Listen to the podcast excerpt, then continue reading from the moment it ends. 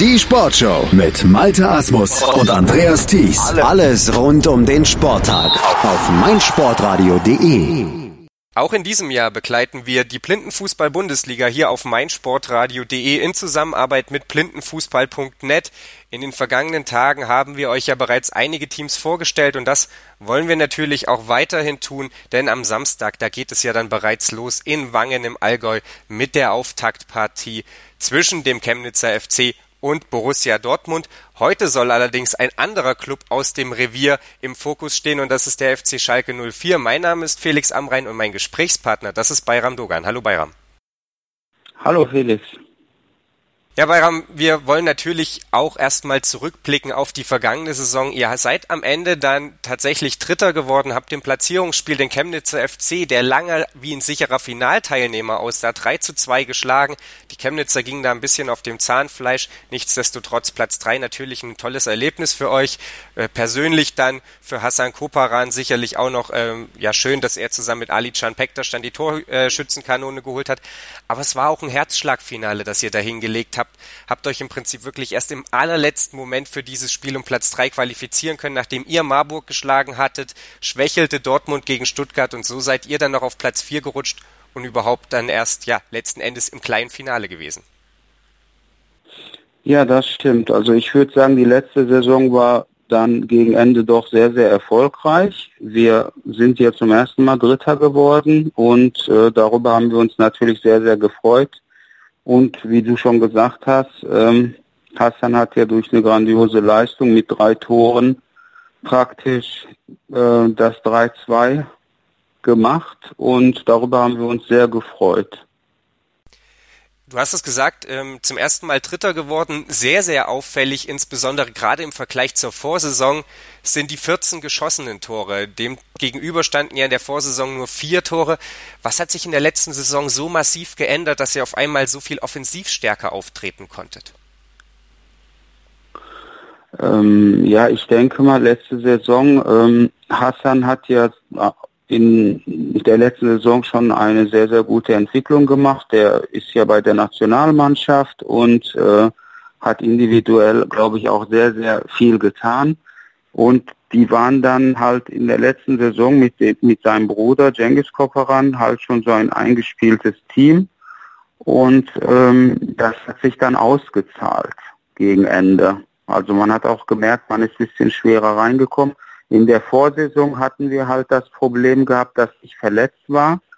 Und äh, Cengiz Koperan hatte auch einen Nasenbeinbruch, sodass Hassan Koperan vorne auf sich allein gestellt war. Und ähm, ja, in der letzten Saison hatten wir dann schon äh, vorne durch zwei offensiv starke Spieler ein bisschen mehr Power. Ja, du hast es angesprochen, Hassan und Cengiz am Ende, Cengiz mit vier Toren, Hassan mit 13 und damit haben die beiden alle 17 Tore für den FC Schalke 04 in der letzten Saison geschossen, in der abgelaufenen Saison. Also die beiden sicherlich da hervorzuheben. Wenn wir jetzt auf die neue Saison blicken wollen, müssen wir uns denn beim FC Schalke 04 auf neue Gesichter einstellen oder ist es der Kader, den wir aus der Vorsaison kennen? Also im Grunde ist das der gleiche Kader. Ähm, wir haben einen relativ neuen Torwart dazu bekommen. Er heißt Michael Tunlic, ist erst 15 Jahre alt, ist aber wirklich schon in seiner Entwicklung sehr, sehr weit und richtig gut. Der hat sein erstes Turnier in Prag im letztes Jahr gemacht und richtig gut mitgemischt. Und jetzt auch in dieser Saison waren wir in Belgien, da hat er auch alle Spiele gemacht. Und da sind wir sehr, sehr froh, dass wir ihn haben. Und ähm, wir haben noch einen weiteren zweiten Torwart, der ist allerdings noch sehr, sehr neu und ähm, kommt aus Syrien. Und da müssen wir erstmal gucken, wie das alles so klappt. Aber was so die Spiele angeht, ähm, ist das eigentlich so geblieben wie in der letzten Saison. Ja, für unsere Hörer, die den Blindenfußball vielleicht noch nicht so lange verfolgen, der Torwart ja als einziger sehender Spieler am Spiel beteiligt und natürlich auch eine der Schlüsselpositionen, gibt viele Kommandos, äh, hat eine große Verantwortung da hinten im Kasten. Ähm, ja, sicherlich eine der Schlüsselpositionen. Umso besser, wenn ihr da gut aufgestellt seid. Du hast es angesprochen, ihr wart in Belgien auf einem Turnier. Alex Fangmann hatte vor ein paar Tagen schon darüber berichtet, wie das für den MTV Stuttgart verlief. Ihr seid am Ende Vierter von fünf Mannschaften geworden. Nichtsdestotrotz für euch ein lohnenswerter Ausflug? Ja, auf jeden Fall. Also man hat, äh, wir haben ja zusammen mit dem ähm, Trainer hinterher nochmal darüber gesprochen und ähm, das waren doch Testspiele, die sehr aussagekräftig waren. Man hat ähm, in der Defensive gemerkt, was, also wo da noch Abstimmungsschwächen eventuell noch sind und ähm, auch die Lücke dann zwischen Abwehr und Sturm, was man da noch optimieren kann. Ja, das war auf jeden Fall sehr, sehr gut gewesen, weil die Zeit zwischen der letzten Saison und dieser Saison, die ist eine lange Zeit, wo nicht ganz, ganz so viele Spiele stattfinden. Deswegen hat sich das äh, auf jeden Fall gelohnt, auch wenn man jetzt äh, nur Vierter geworden ist von fünf Mannschaften. Ja, immerhin, wenn ich richtig informiert bin, habt ihr am Ende den Fairplay-Preis bekommen. Äh, das ist natürlich dann auch eine nette Auszeichnung. Lass uns mal auf die aktuelle Saison blicken. Letztes Jahr war es ja so, dass der Spielplan sehr eng gerafft war, dadurch, dass die Europameisterschaft in Berlin stattfand und der Fokus natürlich irgendwie auch darauf lag. Jetzt ist es zum einen so, dass dieses Jahr keine Europameisterschaft stattfindet und Deutschland nicht an der WM teilnehmen wird. Deswegen ist wieder mehr Zeit. Es gibt insgesamt fünf Spieltage, den Platzierungsspieltag dann am 25. August in Düsseldorf, davor die vier Spieltage der regulären Saison aber man muss leider sagen, es sind auch weniger Mannschaften geworden, was dann noch ein bisschen mehr Zeit freischaufelt. Wie steht ihr vom FC Schalke 04 dieser Entzerrung des Spielplans gegenüber? Also wir freuen uns darüber sehr, weil äh, es war schon fast gar nicht mehr tragbar meiner Meinung nach. Ich organisiere ja auch die Fahrten ähm, und den ganzen Ablauf, also wie man zu einem Spieltag hinfährt, wie man zurück abreist oder so. Und ich persönlich habe das immer schon so handhaben müssen, dass ich mir die Montage nach den Spieltagen frei nehmen musste, weil wir teilweise äh, Sonntag ganz, ganz spät nach Hause kommen, wenn man noch äh, Sonntag ein oder zwei Spiele hat. Und äh, das war auch an der Grenze.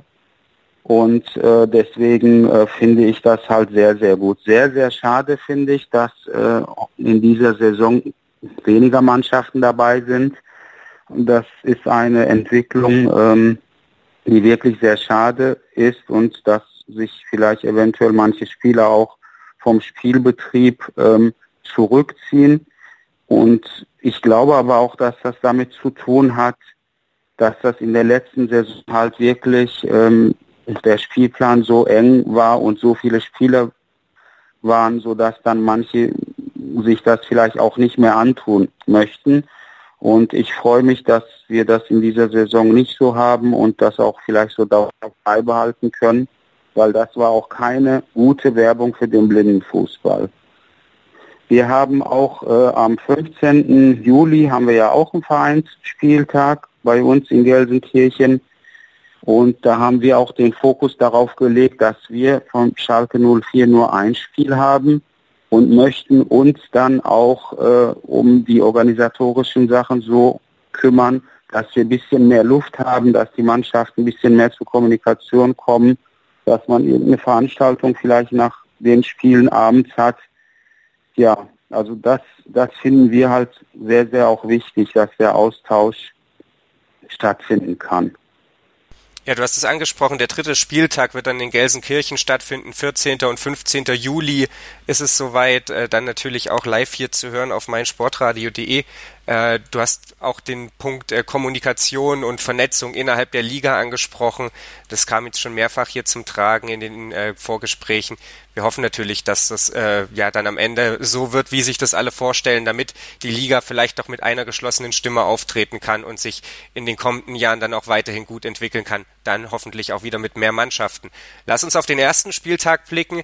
Da habt ihr das dritte Spiel um 16 Uhr, empfangt dann, oder empfangt ist natürlich schwierig, aber ihr seid das erstgenannte Team, spielt dann gegen den FC St. Pauli, den amtierenden deutschen Meister. Es gibt leichtere Auftaktgegner. Ja, das kann man wohl in der Tat sagen. Ähm, ich sehe St. Pauli als äh, großen Favoriten in diesem Spiel. Allerdings äh, möchte ich auch darauf hinweisen, dass wir immer mal auch ähm, Mannschaften, die oben waren, überraschend geschlagen haben und gegen St. Pauli haben wir eigentlich äh, auch die letzten Male immer ganz gut ausgesehen.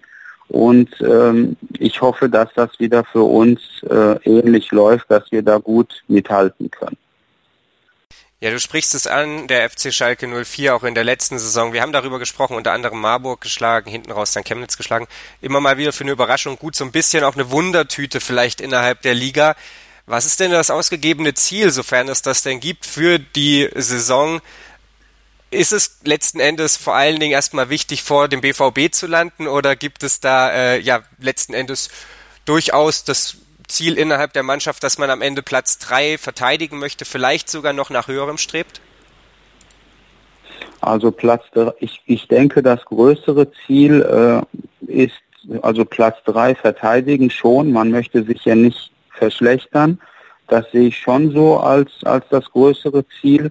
Vor BVB landen ähm, würde ich jetzt gar nicht mal so unbedingt sagen. Also wir gucken auf uns und nicht, wie das jetzt beim BVB ist oder so, sondern also, wie gesagt, Platz drei wäre schon eine tolle ähm, Leistung. Ja, am Ende kriegen wir ja dann vielleicht auch das Revierderby in den Platzierungsspielen und dann ist ja erstmal egal, wer vorher und wer äh, ja, wer vorher Dritter und wer Vierter war, dann zählt's dann letzten Endes hinten raus. Äh, ich meine, ihr seid ja letzte Saison dann auch noch von Platz 4 in der regulären äh, Saison kommend auf Platz 3 gesprungen. Ich bin auf jeden Fall gespannt, was wir dieses Jahr vom MTV, nee, MTV Stuttgart sage ich schon, ja, von dem bin ich auch gespannt, was wir erwarten, aber mit Alexander Fangmann habe ich ja schon gesprochen. Ich bin natürlich gespannt, was wir vom FC Schalke 04 erwarten dürfen. Bayram, vielen Dank, dass du dir Zeit genommen hast. Äh, wir werden dann am Samstag um ja 17, 17.30 Uhr ein bisschen schlauer sein, wenn ihr gegen den FC St. Pauli gespielt habt. Mal gucken, wie das Spiel dann ausgegangen ist. Wie gesagt, vielen Dank Bayram Dogan. Wir sind dann auch morgen wieder da mit einem weiteren Vorbericht zur Blindenfußball-Bundesliga. Und ab Samstag sind wir dann ab 10 Uhr, wie gesagt, live hier on air für euch berichten live von allen drei Spielen und dann natürlich auch die komplette Saison über werden uns auch abseits der Spieltage in Vor- und Nachberichten zum Spielgeschehen in der deutschen Blindenfußball-Bundesliga äußern. Hier auf meinsportradio.de. Schatz, ich bin neu verliebt. Was? Da drüben. Das ist er. Aber das ist ein Auto. Ja, eben. Mit ihm habe ich alles richtig gemacht. Wunschauto einfach kaufen, verkaufen oder leasen. Bei Autoscout24. Alles richtig gemacht. Hey, Malte Asmus von meinsportpodcast.de hier. Ab März geht's weiter mit unseren 100 Fußballlegenden. Staffel 4 bereits. Freut euch auf Zlatan Ibrahimovic, Michel Platini, Cesar Luis Minotti, Paolo Maldini, um nur mal vier zu nennen. Und bis wir mit der vierten Staffel kommen, hört doch einfach noch mal rein in die bisherigen drei Staffeln. Ronaldinho, Sepp Meyer, Gary Lineker, Lothar Matthäus und viele weitere warten da auf euch. 100 Fußballlegenden. Jetzt überall, wo es Podcasts gibt. Der Kampf um den Euro Live auf meinsportradio.de. Am Samstag, den 28. April, kämpfen Frankfurt Universe gegen Flash de la Courneuve in der Big Six European Football League. Nicola Matan von GFL Internet TV und Radio kommentiert das Spiel live ab 18.45 Uhr. Die Big Six European Football League. Sei dabei im Web und in der App. Der dritte internationale Berlin Cup im Goalball auf meinsportradio.de. Live. Sieben internationale Teams kämpfen um den Titel. Vom 28. bis 30. April täglich ab 9 Uhr auf meinsportradio.de. Im Web und in der App. Schatz, ich bin neu verliebt. Was? Da drüben. Das ist er. Aber das ist ein Auto. Ja, eben. Mit ihm habe ich alles richtig gemacht. Wunschauto einfach kaufen, verkaufen oder leasen. Bei Autoscout24. Alles richtig gemacht.